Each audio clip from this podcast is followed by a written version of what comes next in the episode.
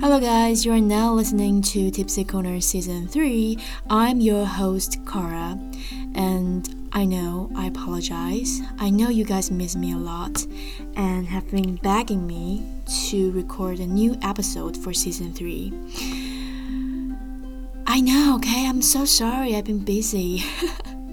so, uh, I just moved from Taiwan to London and um, I met a lot of interesting, cool people actors, directors, writers, producers, fashion designers.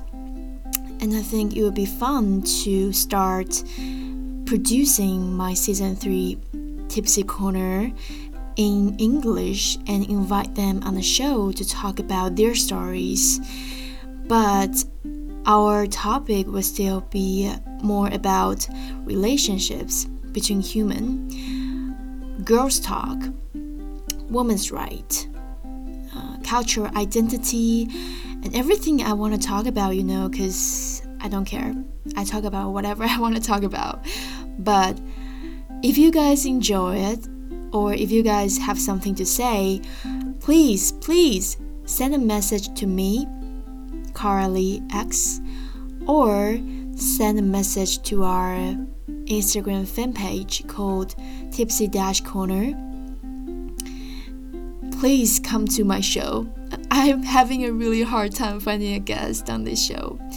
So, I've been listening to a lot of podcasts recently, and I think what sets Tipsy Corner different is that I really want to hear everyone's story, regardless of his or her or theirs, gender, identity, culture, background.